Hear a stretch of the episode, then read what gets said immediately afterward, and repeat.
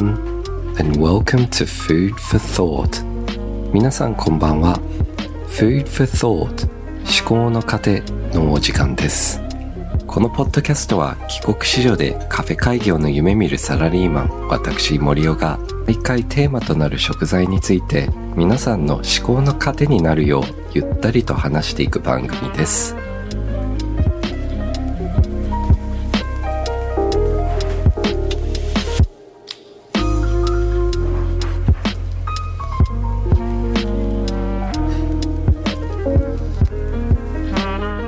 3月下旬になりましたが、この時期といえば卒業シーズンですよね。お聞きになっている学生さんは卒業式無事に開催できたのでしょうかここ最近オンラインでの卒業式もあったりしてたと思うんですけど、なんか昨日も外歩いてたら振り袖着てた方もちょいちょい見かけてたので、オフライン開催もところどころ戻ってきているんではないでしょうか。振袖なんですけど、最近すごいおしゃれですよね、皆さん。なんか髪とかもすごい可愛くカールしてセットして、櫛とかもいろんな種類あったり、あと色合いとメイクを合わせたり、まあ最近ですとマスクの方も振袖と合わせたり、すごい着こなしがおしゃれでかっこいいと思いますね。どうでしょう？でもそれって僕見慣れてないからかっこいいと思っているのでしょうか？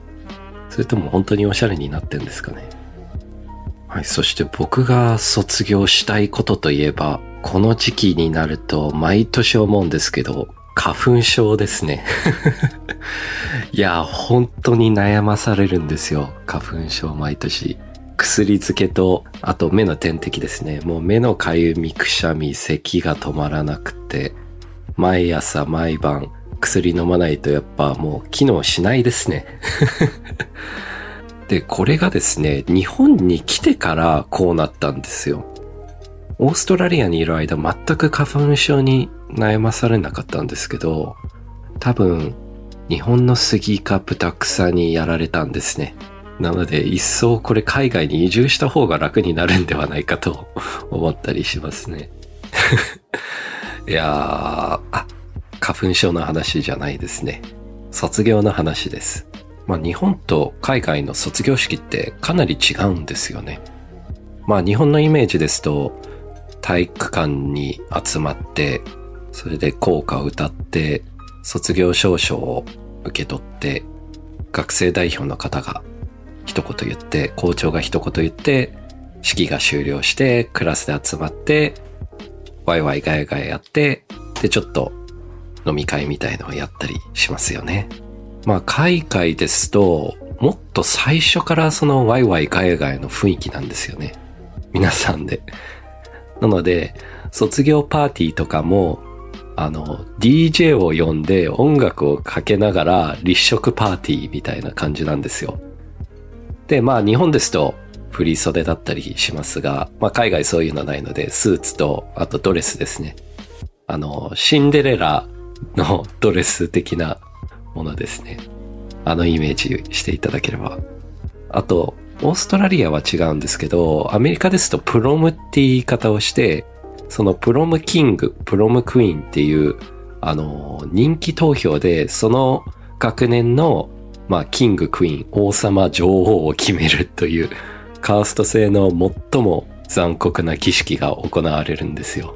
それが、大体、フットボールのキャプテン、チアー部のキャプテン、青い目金髪の方だったりするんですよね イメージとしては。まあ最近はちょっとダイバーシティで違うかもしれないんですけど、昔はその方たちが一番イケてたので。あと、まあ立食パーティーですので、食事もすごい充実してますね。まあ立食というイメージですと、まあ揚げ物でしたりパスタだったり、あと日本だとカレーとかですかね。まあ海外は結構まあ、まずデザートが、まあ、ブッフェスタイルなのですごい充実してて、ケーキが学年分の大きさのケーキがあるんですよ。なので、例えば、学年が100人いるとすると、100人前の一つのケーキ、机が、だいたい4つ分ぐらいの大きさのケーキ。2メートル ×2 メートル的なケーキが準備されてたりします。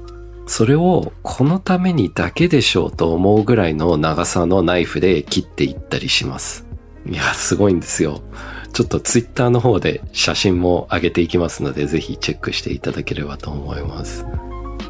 はい。あとは、まあ、ロースト系ですね。ローストビーフ、ローストチキン。あと、七面鳥ですね。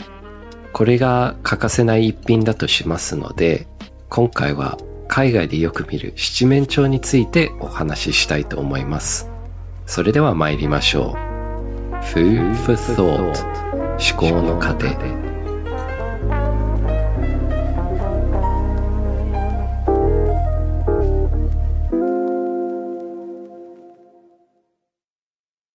まあ日本では七面鳥ってそこまで馴染みはないですよね。まあテーマパークでしたり、海外からの大型スーパーでちょっと見かけるぐらいだと思うんですけど、この七面鳥の名前の由来はご存知でしょうか？これがですね、七面鳥の顔の色がですね、赤、紫、青など、性質によって変わるんですよ。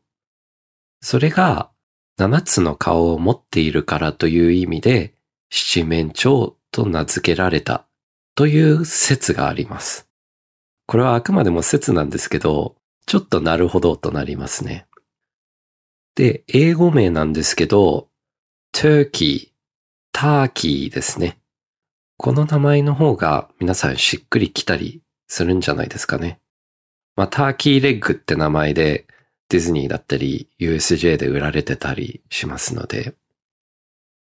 まあ、英語でのターキーの由来はですね、国のトルコから来てます。英語でトルコは Turkey っていう発音をします。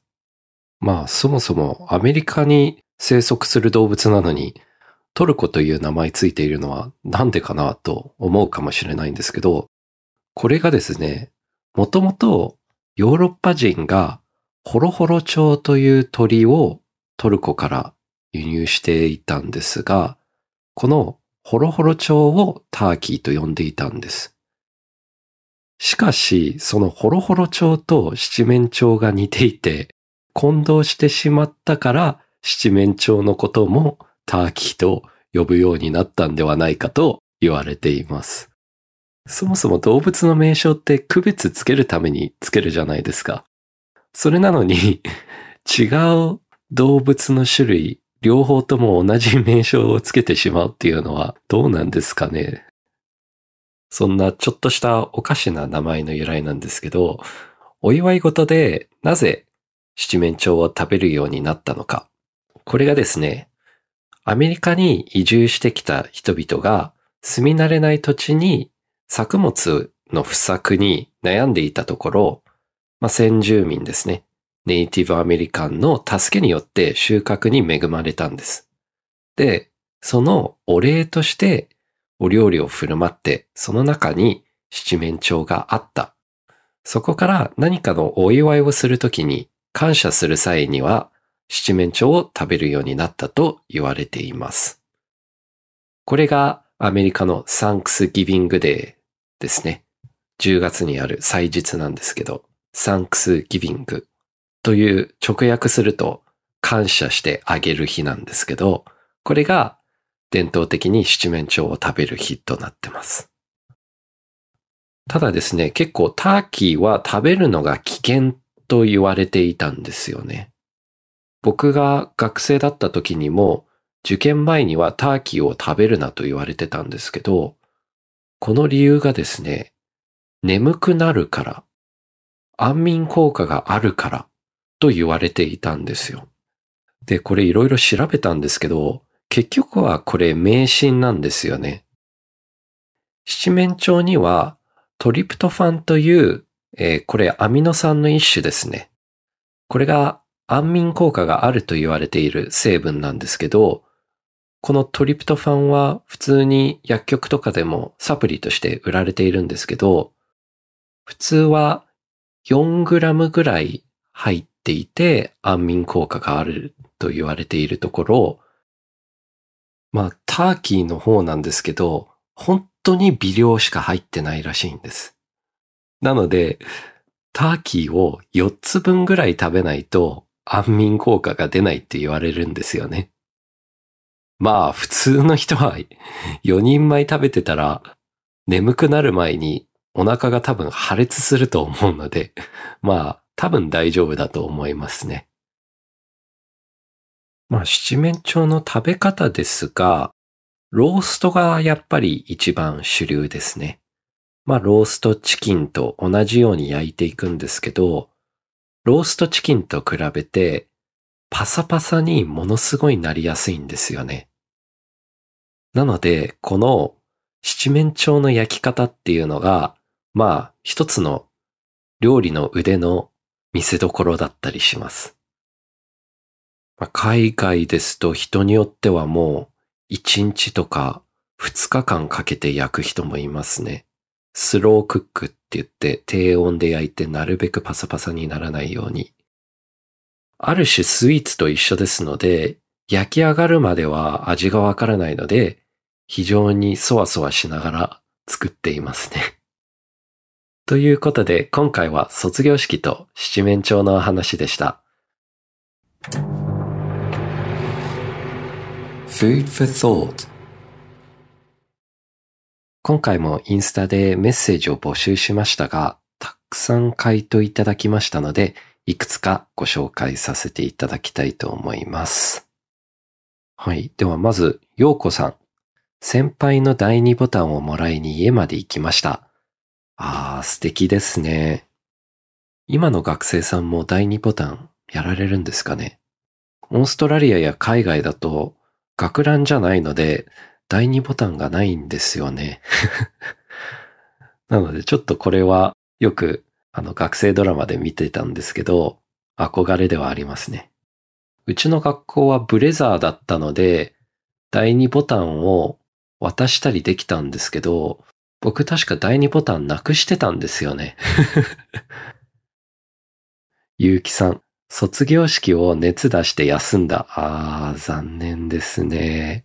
まあちょうど季節の変わり目の時ですので、風邪ひきやすかったりしますよね。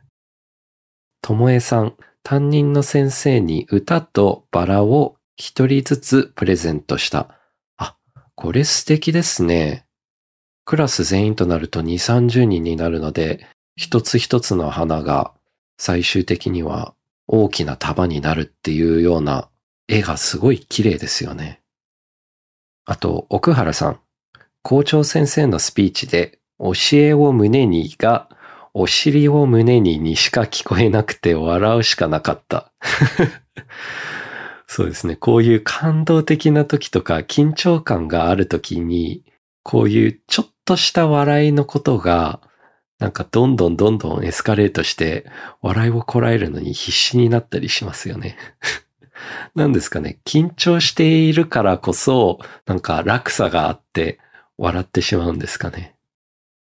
あと、ケンモッティさん。卒業式の練習もいつも通り不真面目だった男子くんが本番で誰よりも大泣きしててもらい泣きしました。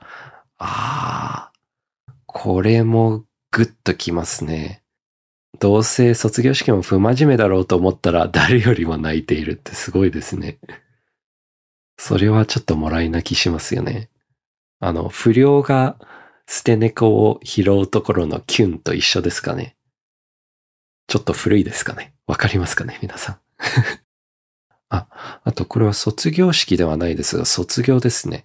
キミルさん、17年間働いてたパート先を今月卒業します。これから新しい思い出を作ります。すごいですね。17年間も働かれてた場所を卒業。そして新しい道を歩む。いいですね。なんか、17年間も同じ場所にいるとすごい居心地が良くな、なりすぎてるかもしれないですよね。なので、勢いを持って変えられるのはすごい素敵だと思います。あ、これも素敵ですね。タウさん、森尾さんのレシピで作ったお菓子をみんなに渡せたこと。わー、素敵ですね。なんか僕もこの卒業にちょっと関与しているの嬉しいです。あと、カイさん。小6の反抗期、だらしなく歩くのがかっこいいと思い実行し、カーペットにつまずき、頭から転倒、恥。いや、これは一言で言うと、ざまあ見ろですね。いや、もう、自分でも反省してるんじゃないですかね、さすがに。いや、本当になんか、あの、変なだらしない歩き方がかっこいいと思うんですけど、結局は合理的じゃないんですよね、あれ。まっすぐ歩くのがベストです。甘酸っぱい思い出もあります。